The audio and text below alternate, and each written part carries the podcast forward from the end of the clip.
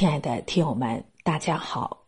今天要为大家分享的文章是：如果觉得生活让你委屈，就读读莫言的《生死疲劳》。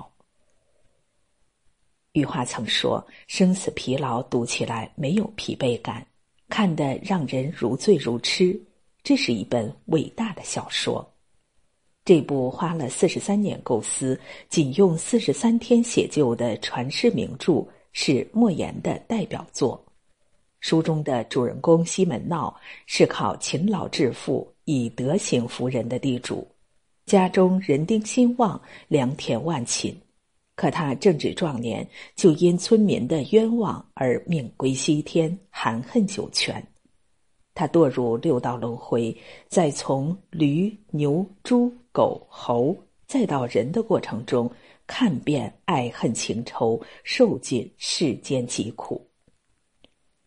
没有一段人生不曲折，没有谁的日子不委屈。山东高密的西门屯中有位地主叫西门闹，他乐善好施，修桥补路，乡里的每一个穷人都曾受过他的帮助。然而社会动荡时期，他只因顶着地主的头衔。就被村民们五花大绑推到桥头上枪毙了。到了阴曹地府，西门闹愤恨不平，鸣冤叫屈，不肯喝下孟婆汤。见他无法化解心中的仇恨和委屈，阎王爷便罚他在畜生道轮回。在他转世为驴时，看到自己的正房夫人白氏丧夫后独自守寡，生活凄苦。村民们却怀疑她私藏了丈夫的家产，将她打得遍体鳞伤，逼她交出钱财。好不容易捡回一条命的她，又被村里的老光棍侮辱了清白。风言风语传遍了全村，白氏百口莫辩，羞愤不已，最终上吊自杀。紧接着，西门闹投胎为牛。看到自家的长工蓝脸儿将他的二姨太娶回了家，还帮他照顾一双儿女。当时人民公社兴起，大家纷纷入社，蓝脸儿却坚持单干。村民排挤他，妻子不理解他，孩子也不支持他，甚至一度跟他反目成仇。明明没有违反自愿入社的规定，为何被所有人视为异类？满腹委屈的蓝脸儿，为了不连累家人，只好跟他们断绝来往。他独自住在田地旁边，天黑才敢出来耕种。就这样孤独的过了几十年。后来西门闹轮回为狗，又看到自己的女儿宝凤嫁给了自己不爱的人，婚姻生活无比沉闷。更糟糕的是，丈夫还英年早逝。只留下他和儿子相依为命。人这一生有太多的身不由己。西门闹觉得自己死的委屈，但那些活着的人也各自有各的苦闷。就像作家刘震云所说：“世上所有的东西都可以挑，就是日子不能挑；世上所有的事情都经不起推敲，一推敲，每一件都藏着委屈。”无论什么年龄、什么身份、什么性别，人人都需面对不同的辛酸、艰难和压力。有人怀有雄心壮志，却不得不为了谋生做自己不喜欢的事情；有人只求生活安稳，却不断的遭遇变故，被现实逼到无路可退。每个奔波劳碌的躯壳下，都藏着道不尽的辛苦、诉不尽的委屈。在生活这所大山面前，所有人都是负重前行，谁也没有豁免权。与其四处倾诉委屈，不如学会独自疗伤。西门闹生前风流多情，一共娶了三房太太。他去世以后，三姨太吴秋香嫁给了村民黄同，生下了女儿黄互助和黄合作。西门闹为驴为牛时，看着这两个女孩长大成人，然后相继爱上了自己的儿子金龙。后来村委会替年轻人做了媒，让黄互助和金龙成了家，黄合作则嫁给了蓝脸的儿子蓝解放。结婚时，姐妹俩一个欣喜，一个失落；结婚后，日子却都是一样的不如意。几年过去，西门闹转世为狗，成了黄合作和蓝解放家的看门犬。他发现儿子金龙是个负心汉，婚后对黄互助的态度越发冷淡，时常在外拈花惹草。为了自己的事业，金龙还与县里的女领导谈起了婚外情，并有了一个私生女。蓝解放则打从一开始就不喜欢黄合作，长期对他不理不睬。人到中年，当上副县长的蓝解放还出轨了一个年轻女孩，他毫不犹豫的抛弃妻子，带着女孩远走他乡，多年杳无音信。就连目睹这一切的西门闹都忍不住对金龙和蓝解放满含怨恨。苦命的皇家姐妹却从不向外人诉说自己心里的委屈，她们嚼碎了苦楚，咽下了酸涩，打起精神过好每一天。黄湖柱总是笑容满面，忙里忙外的操持家务，养育儿子。谁家遇到麻烦，他都会热心帮助。黄合作也不怨天尤人，努力做好自己分内之事，一边去公立食堂工作，一边照顾老人和孩子。虽然没能拥有美满的婚姻，但他们获得了身边所有人的尊重和喜爱。人这一辈子就是一趟关关难过、步步难行的旅程。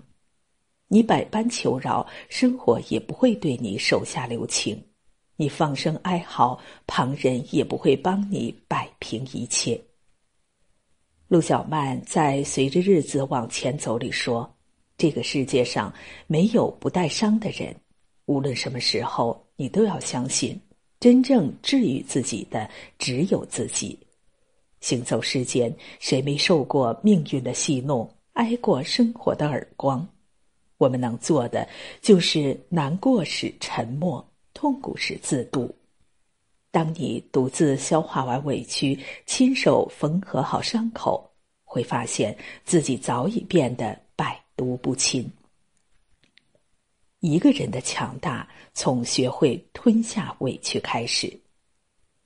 世间的六道轮回，是西门闹孤身一人的修行。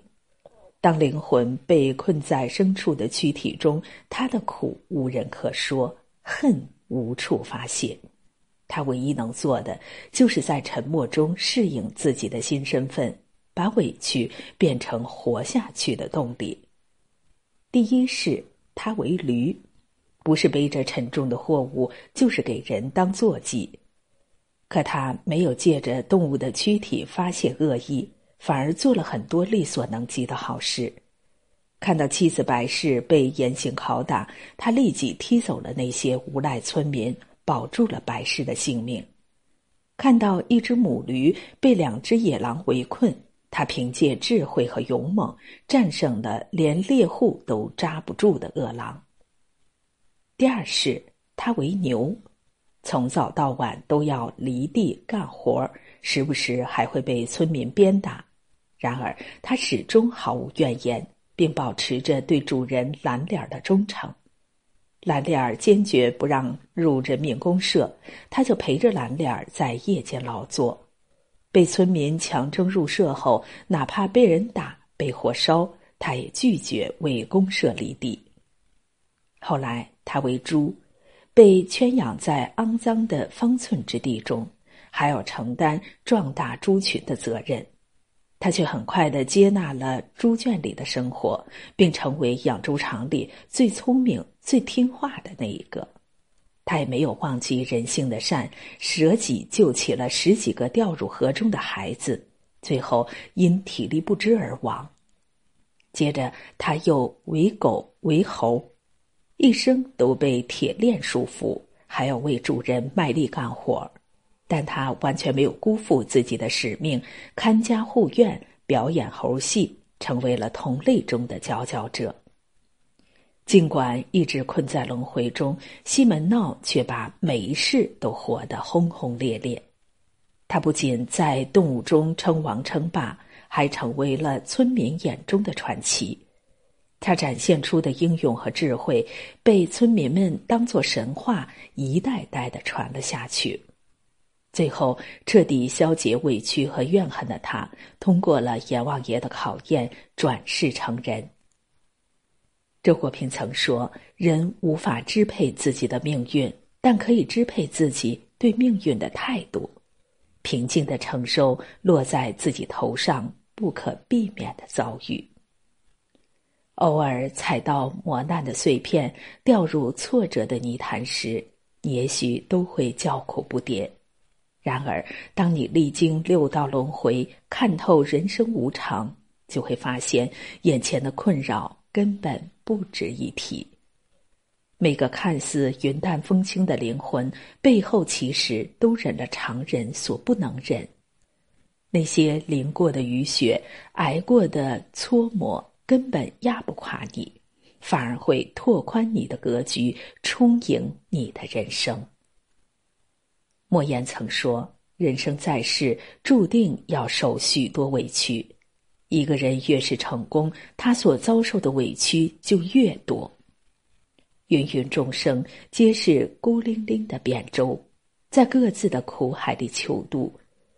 如果你正为诸事不顺而苦恼，为世事无常而沮丧，不妨读一读《生死疲劳》，看看书中人咬牙咽下委屈的强大，低头默默前行的坚韧。与其扒开自己的伤口，深陷情绪的泥沼，不如把委屈和心酸化作源源不断的动力，步履不停的奔跑，迟早能穿越风雨，收获想要的人生。愿你苦而不言，痛而不语，在岁月中淬炼出生活的甘甜。